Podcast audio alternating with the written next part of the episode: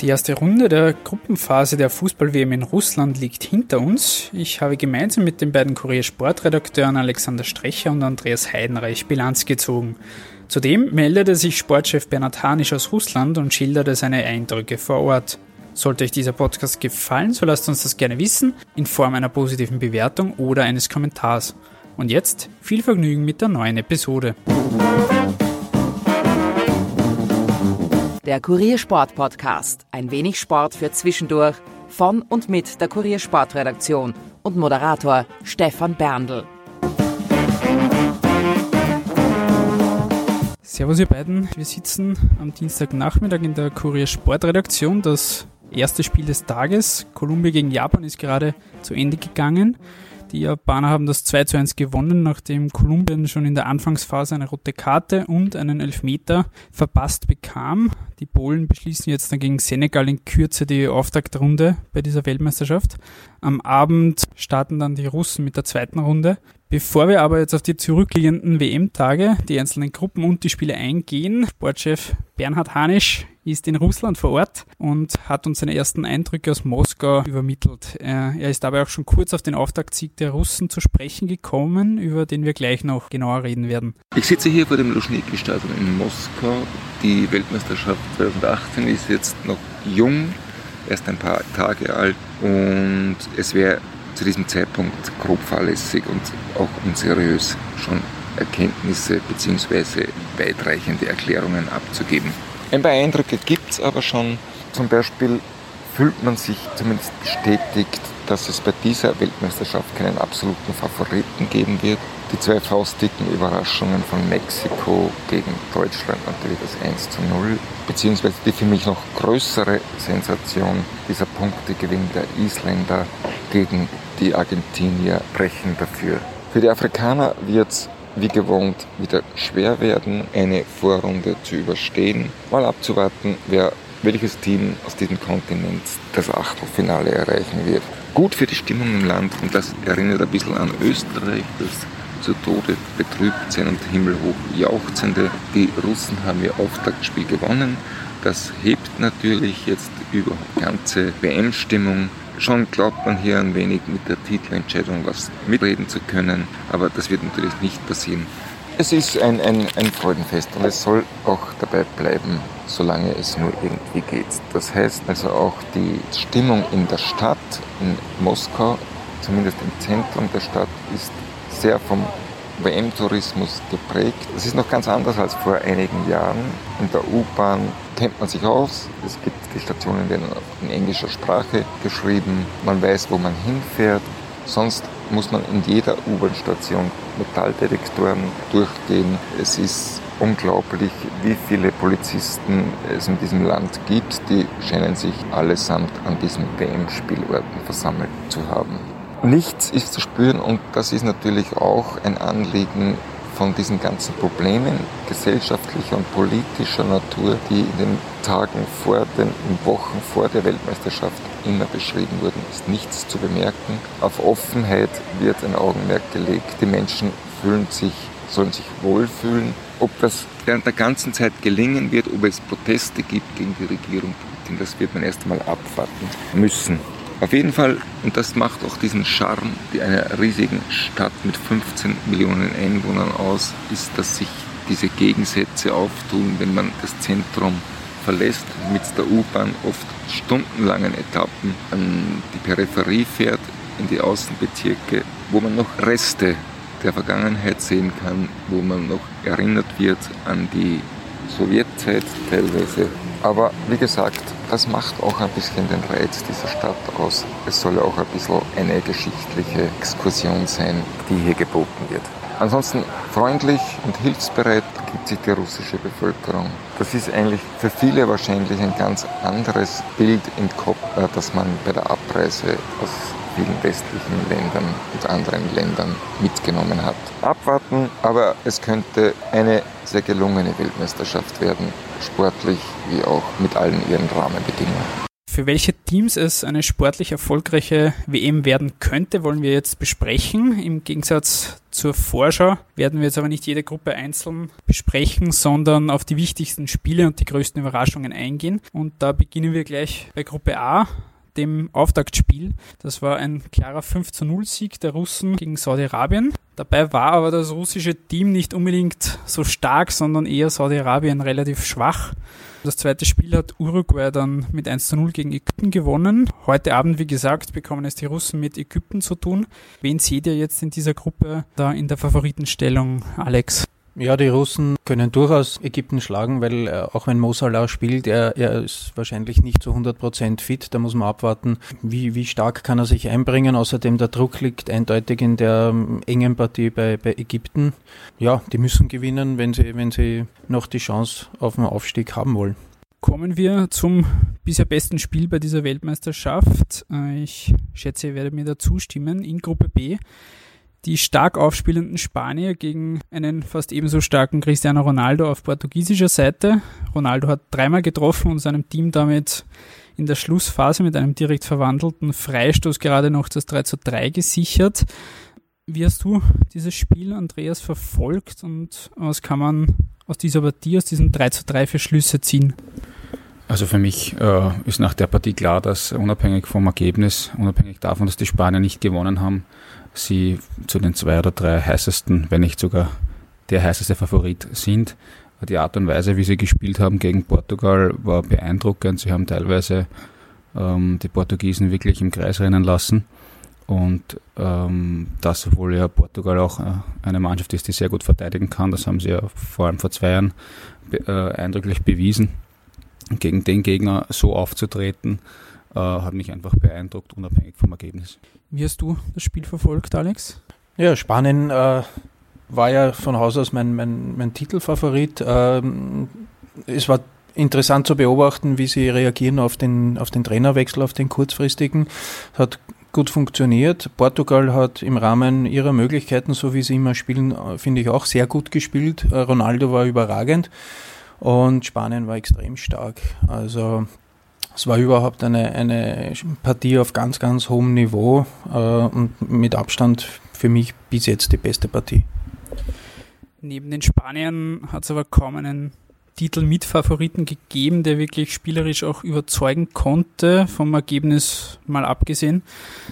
In den weiteren Gruppen gab es da einige, die da nicht unbedingt überzeugen konnten, sei es jetzt Frankreich in der Gruppe C, die zwar knapp 2 zu 1 gegen Australien gewonnen haben, aber nicht unbedingt jetzt die beste Partie gezeigt haben. Die Argentinier mit einem 1 zu 1 gegen Island.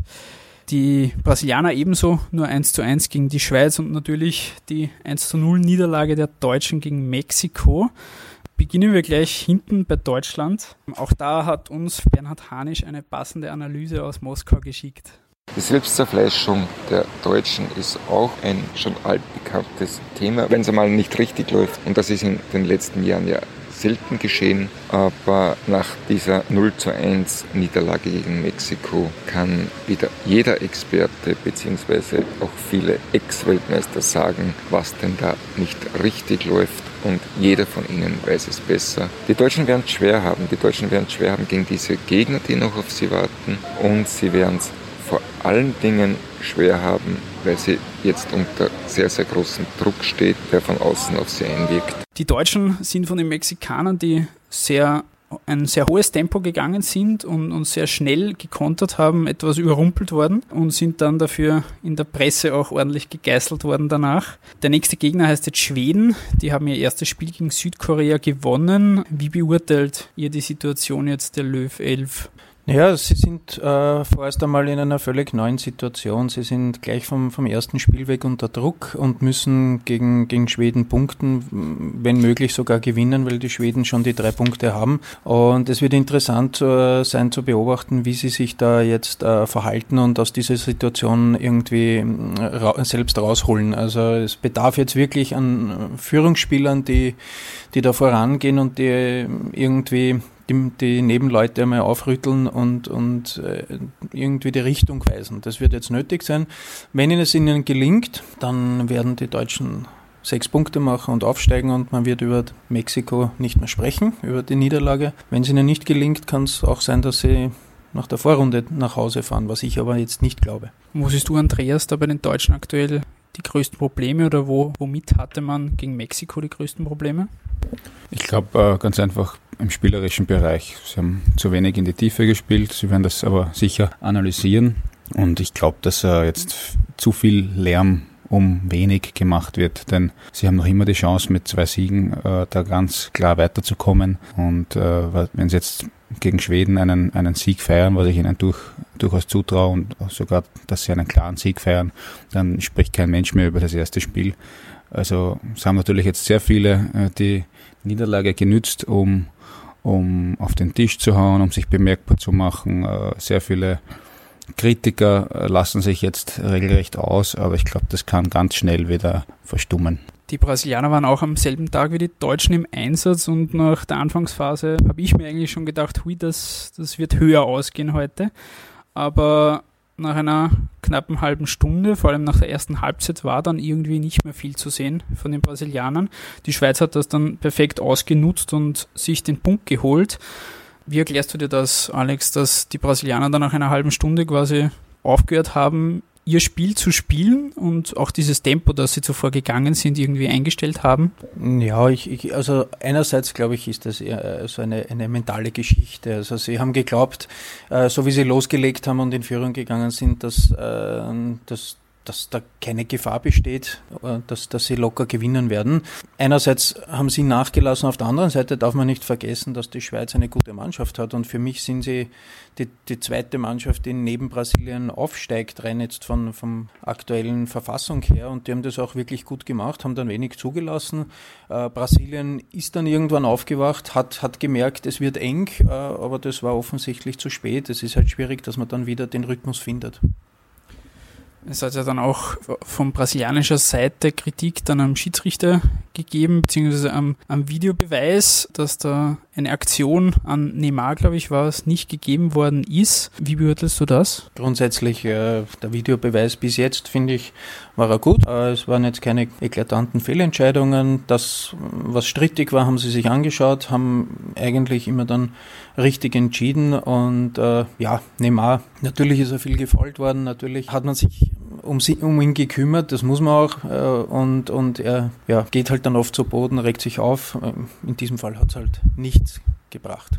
Kommen wir zum nächsten erweiterten Mitfavoriten auf den Titel und nämlich Argentinien. Die hast du, Andreas, vor der WM ganz groß auf der Rechnung gehabt und als WM-Tipp auch genannt. Die sind im wahrsten Sinne des Wortes an der isländischen Abwehrmauer zerschellt und haben nur 1 zu 1 gespielt. Wie hast du diese Partie verfolgt und inwieweit hat man da auch schon in gewisser Weise festmachen können, wie die Argentinier wirklich drauf sind? Ich sehe das ähnlich wie bei den Deutschen. Auch da ist äh, der Käse noch nicht gegessen. Äh, bei Island weiß man, dass sie extrem gut verteidigen können und eine extrem hohe taktische Disziplin an den Tag legen. Und die können es einem jeden schwer machen. Und äh, es hat mich überhaupt nicht überrascht, dass die Argentinier da Probleme haben. Ich glaube aber trotzdem nach wie vor, dass sie aufgrund ihrer enormen individuellen Qualität in der Offensive, also da kann einfach jeder in, in, in jedem Moment für, mit einem Geniestreich für ein Tor sorgen, dass sie die Chance haben, sehr weit zu kommen. Die Argentinier sind jetzt am Donnerstag dann gegen Kroatien gefordert. Das ist jetzt in der zweiten Runde so, so ziemlich die Top-Partie, auch mit dem Wissen, was es für die Argentinier geht ist das dann auch ein Gegner, der den Argentinien deutlich eher liegt, da die Kroaten sich aller Voraussicht nach nicht mit zehn Mann in der eigenen Hälfte verbarrikadieren werden? Das glaube ich auch, dass das so sein wird. Ähm, Kroatien war auch für mich eine der drei Mannschaften bisher, die ihre Auftaktspiele klar gewinnen konnten. 2 zu 0 gegen Nigeria war doch äh, noch deutlicher von, von der ganzen, äh, vom, vom ganzen Geschehen als das Ergebnis es noch vermuten lässt. Also die Kroaten haben mir sehr gut gefallen und die sind natürlich auch eine spielerische Mannschaft, die sich natürlich nicht äh, vor das eigene Tor äh, stellen werden und deshalb gehe ich von einer sehr intensiven und sehr attraktiven Partie aus und eine, es wird sicher eine sein, die schon mitentscheidend sein kann. Am gestrigen Montag äh, waren die, dann die beiden Favoriten der Gruppe G im Einsatz, Belgien und England. Beide haben gewonnen. Die Belgier haben gegen WM-Neuling Panama souverän mit 3 zu 0 gewonnen. England hat Tunesien später aber doch verdient mit 2 zu 1 besiegt. Wer konnte da, Alex, deiner Meinung nach mehr überzeugen und waren die Belgier wirklich auch so gut, wie das Ergebnis vielleicht vermuten lässt? Also ich würde es gar nicht vergleichen, wer jetzt besser war, Belgien oder England. Äh, Belgien äh, hat souverän gewonnen, hat starke Phasen gehabt, hat sich zeitweise dann auch ein wenig schwer getan, weil Panama sehr leidenschaftlich gespielt hat, aber schlussendlich äh, ja, war es eine klare Sache, weil Panama unterm Strich für Belgien auch kein Gradmesser ist.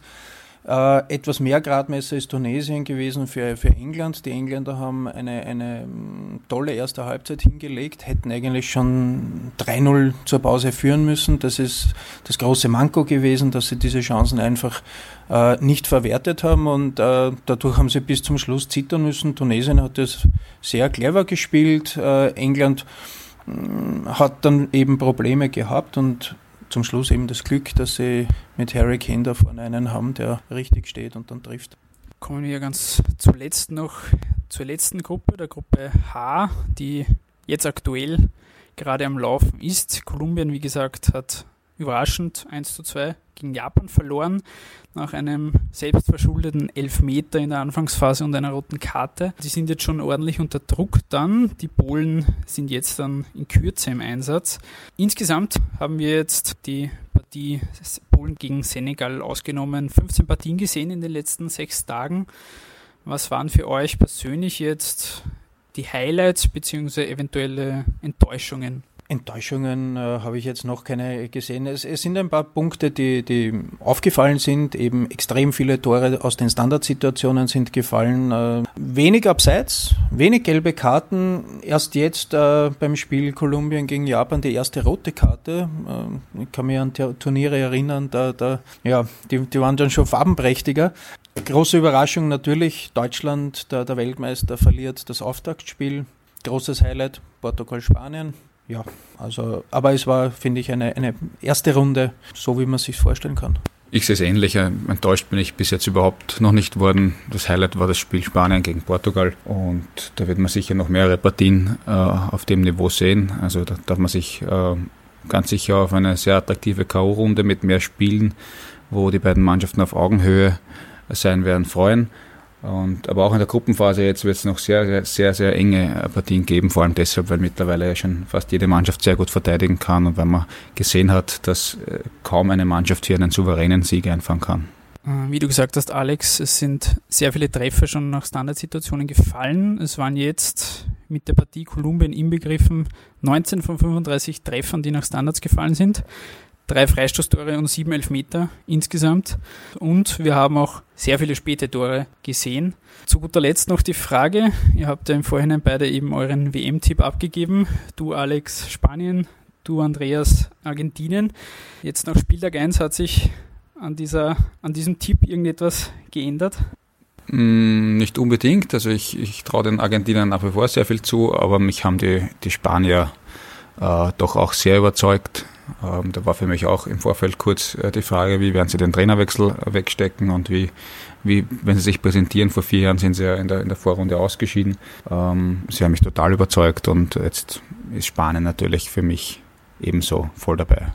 Ja, ich habe Spanien gesagt, also es wäre jetzt blöd, wenn ich da umschwenken würde nach dieser Vorstellung. Sie haben jetzt den Iran und dann Marokko. Ich gehe jetzt einmal davon aus, dass Sie da zwei Siege feiern werden. Äh, sollte das nicht gelingen, ja, weiß nicht, dann kann vielleicht eine gewisse Unruhe irgendwie intern reinkommen in, die, in, in das Gebilde nach dem Trainerwechsel. Aber wie gesagt, ich, ich glaube, dass Portugal, Spanien da klar weiterkommen. Damit beschließen wir an dieser Stelle den Podcast. Vielen Dank euch beiden fürs Dabeisein und allen auch danke fürs Zuhören. Wir hören uns dann bei der nächsten Episode wieder.